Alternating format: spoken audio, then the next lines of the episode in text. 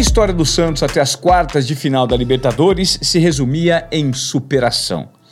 O Peixe passou por cima do descrédito e dos inúmeros problemas extracampo para estar entre os oito melhores do continente. Só que enfrentar o Grêmio representava ir além. Os meninos da Vila precisavam vencer um dos times com o melhor futebol do Brasil, construído por mais de quatro anos com Renato Gaúcho. A primeira partida das quartas rolou no dia 9 de dezembro, na Arena em Porto Alegre. O Santos tinha como objetivo trazer um resultado positivo para decidir na Vila. E o Peixe jogou tão bem que o empate em 1 a 1 de certa forma teve um gosto amargo. E olha o Pará aí cruzando o Vanderlei, saiu, deu toque nela, cabeçada, Felipe Jonathan, olha o desvio e é gol do Peixe! Gol!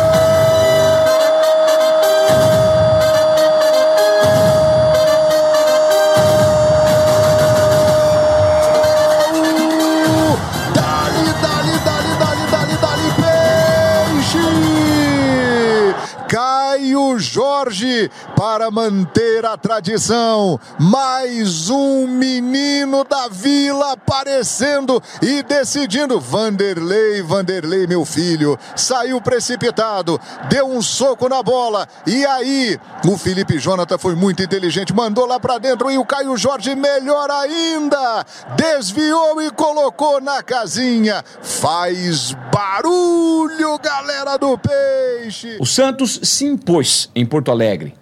Abriu o placar no primeiro tempo e não deixou o Grêmio jogar. Mas nos últimos minutos veio uma gota de água fria, acentuada pelo VAR e pela polêmica de bola na mão ou mão na bola. Aos 49 do segundo tempo, Ferreira cruzou e a bola bateu no braço do jovem Vinícius Balieiro, dentro da área. A arbitragem demorou cinco minutos para analisar o lance e confirmou o pênalti. Diego Souza foi para a cobrança e marcou. Diego Souza vai caminhando lentamente para a bola, pé direito, bateu! Gol! É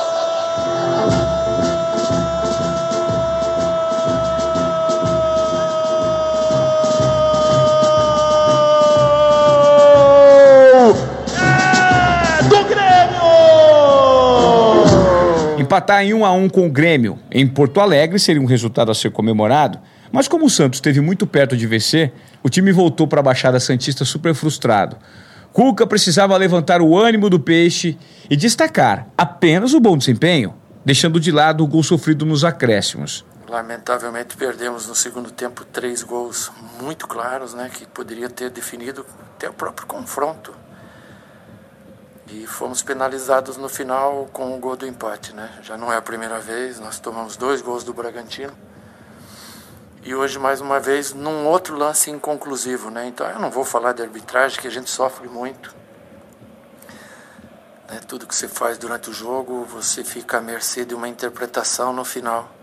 Às vezes de uma lupa, de uma microcâmera que pega algum detalhe que não é o sentimento do jogo. Tem que ter o sentimento se o jogador quis tirar vantagem em cima daquilo ou se é uma coisa casual. Aí cabe a vocês analisar. Eu apesar do grande jogo que o Santos fez, eu saio profundamente chateado com o resultado. Neste momento, a gente precisa de uma pequena pausa aqui para falar da eleição do Santos, hein? Entre um jogo e outro contra o Grêmio, Andrés Rueda foi eleito presidente. Um respiro para um clube tão machucado financeiramente. E logo nos primeiros dias de gestão, Rueda precisou encontrar um jeito de fazer com que Lucas Veríssimo e Luan Pérez ficassem. Veríssimo foi vendido para o Benfica de Portugal, mas ficou para a Libertadores. E o empréstimo de Luan com o Bruges da Bélgica foi renovado. Além da esperança de dias melhores, o novo presidente mostrou ser pé quente. Seu primeiro jogo em loco foi a partida de volta contra o Grêmio na Vila Belmiro. E o Santos entrou em campo com a vantagem do 0 a 0, né, para avançar à semifinal. Mas tudo ficou ainda mais fácil em incríveis 12 segundos. O Grêmio deu a saída, Jean-Pierre errou o passe, David Braz perdeu na corrida e Caio Jorge driblou Vanderlei para fazer 1 a 0. Chegou a hora! Vamos conhecer qual tricampeão da América vai seguir na Libertadores. E olha aí, Caio Jorge, bobeada do Grêmio. Olha o Santos! É gol! É gol! É gol!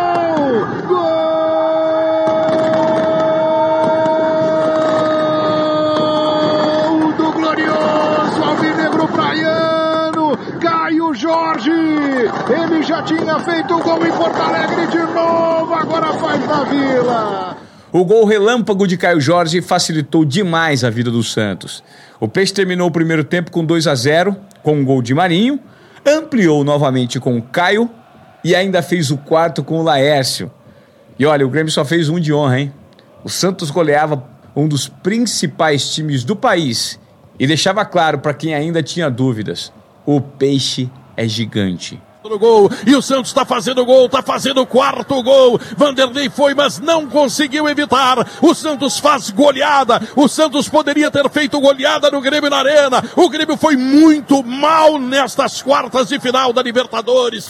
Se a gente ganha lá em Porto Alegre de 1 a 0, será que a gente tinha esse começo de jogo que nós tivemos hoje? Ou a gente ia administrar? Então eu tenho muita fé e as obras de Deus elas não são na hora que a gente quer né? É na hora que tem que ser. Então hoje eu entendi o porquê que nós tomamos o gol em cima da hora lá, para ter esse começo de jogo avassalador que nós tivemos, com duas, três, quatro chances no começo, pega confiança, pega corpo e faz esse grande jogo. O time superou o trauma de 2007, quando foi eliminado em plena Vila Belmiro pelo Grêmio na semi da Libertadores. Mas tinha outro pesadelo para resolver: o temido Boca Juniors. O Boca venceu o Peixe na final da Libertadores de 2003. E para seguir na briga pelo Tetra, o Santos precisava derrotar os argentinos. E o primeiro desafio era na Bomboneira. Antes dessa partida lá em Buenos Aires, Alisson se eternizou em um discurso. O capitão do Santos lembrou da chance de 4% de título dada por um site e falou que todos tinham muito menos de 4% quando saíram atrás de um sonho. E é exatamente por isso que o nome desse nosso especial da Libertadores do Santos é 4% é muito. Não importa onde a gente está. Não importa onde a gente está e contra quem a gente vai jogar. O que importa é quem a gente é. O que importa é o que a gente é. O que importa é o que a gente é. A gente só está onde a gente está porque a gente não ligou quando quiseram colocar a gente embaixo da tabela. Quando falaram que a gente não ia classificar. A gente não ligou para isso. A gente só foi o que a gente é. E o que, que a gente é?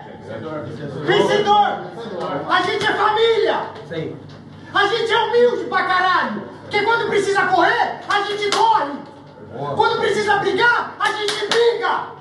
E a gente não pipoca pra ninguém. Outra, deram 4% pra gente passar. 4% é muito, rapaziada. 4% é muito pra gente. Quando a gente saiu de casa e deixou a nossa família lá para correr atrás do nosso sonho, a gente não tinha 4% de chance de chegar aqui. A gente tinha bem menos. E hoje eles estão dando oportunidade na nossa mão.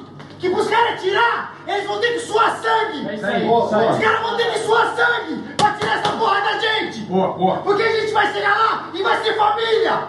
A gente vai se ajudar. Todo mundo vai correr um pelo outro. E quando estiver difícil, a gente vai ser a gente. Vamos, caralho! O discurso de Alisson incendiou o Santos, que jogou contra o Boca Juniors de igual para igual. Mais do que isso, o Peixe foi melhor do que os argentinos e ficou novamente perto de começar a eliminatória com uma vitória. O time empatava em 0 a 0 com o Boca até os últimos minutos, quando Marinho foi derrubado na área. Um pênalti claro, admitido até pela imprensa argentina, mas que a arbitragem ignorou. Impressionante. Empate e decisão aberta na Vila Belmiro. Começa a sentir o Santos mais próximo da final da Libertadores? Eu sinceramente eu sentiria se nós tivéssemos ganho o jogo hoje aqui. E nós viemos para ganhar o jogo. Nós viemos com quatro atacantes, Lucas Braga, Soteudo, Marinho, Caio Jorge, soltando os laterais para fazer gol, para buscar o resultado, para ganhar o jogo. Eu acho que nós jogamos até um pouco melhor do que o Boca e não é fácil aqui na Bamboneira. Tivemos um lance eh, decisivo no jogo, que foi um penal, infelizmente não marcado para nós em que o Marinho sofre o pênalti tanto na parte de baixo quanto em cima, e infelizmente não foi marcado, que poderia sim ter decidido a partida a nosso favor. Então a gente sai com gosto de, de um bom jogo, bem jogado, mas que a gente poderia ter ganho. Aí sim a gente ia ter uma vantagem grande. O empate ele não te dá uma vantagem. Porque se empatar 0 a 0 vai para os pênaltis e qualquer outro empate dá o Boca. Então esse empate ele é mais favorável ao Boca do que a nós. A equipe precisava mais uma vez esquecer a arbitragem e focar apenas em mais uma decisão na Vila. O 0 a 0 não foi o resultado merecido, mas o Peixe só precisava vencer. Simples assim como o mandante para chegar na final da Libertadores. E olha, o Santos não só venceu, mas também convenceu. Atropelou o Boca e ganhou por 3 a 0 com gols de Diego Pituca, Soteldo e Lucas Braga. Todo Soteldo domina, bico da grande área, vai para finta. Ele bateu direto pro gol, golaço!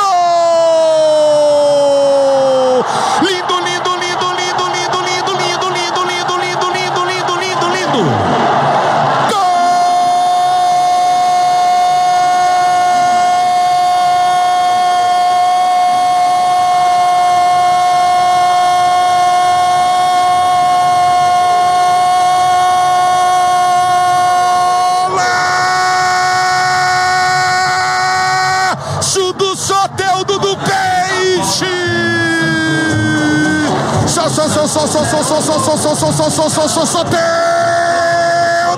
É golaço na Vila! É golaço na Vila! Ele dominou pelo setor de esquerda, câmera ataque, abriu o compasso. O Marinho cortou para dentro da área. A zaga foi na marcação. Ao invés de ele meter no Marinho, ele bateu no canto do goleiro. A bola entrou entre a trave, a mão do goleiro Andrade e morreu no fundo da rede. Um 3 que poderia ser 4 com tranquilidade. Mas 4% seria muito, né, Alisson?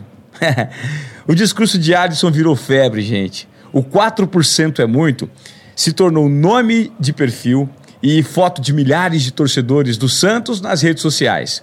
Um símbolo de fé. Um lembrete de que o Santos não pode ser deixado de lado nunca. A identificação da torcida com esse elenco passa pela superação das dificuldades.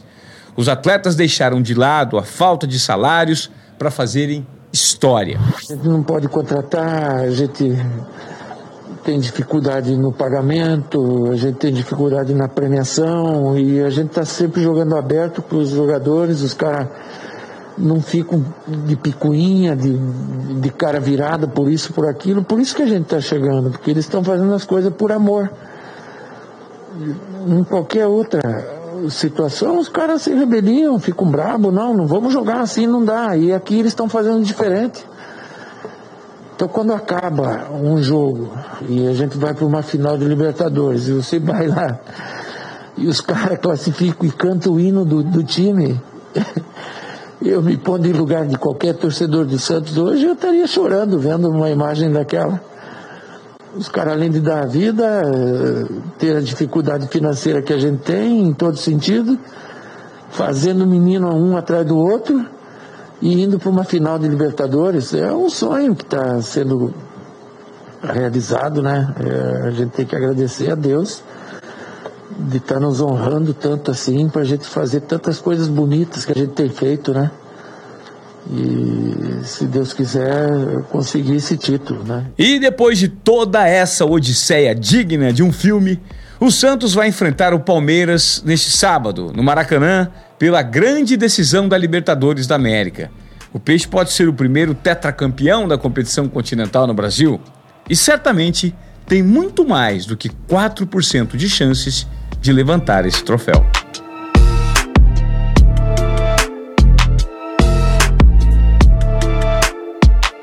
Esta série especial do Colé Moré é um projeto da Clave, com produção executiva de Pedro Montorim, edição e tratamento de som de Conrado Lima, arte Alexandre Ferrari, supervisão de roteiro e textos descritivos Marcelo Filho.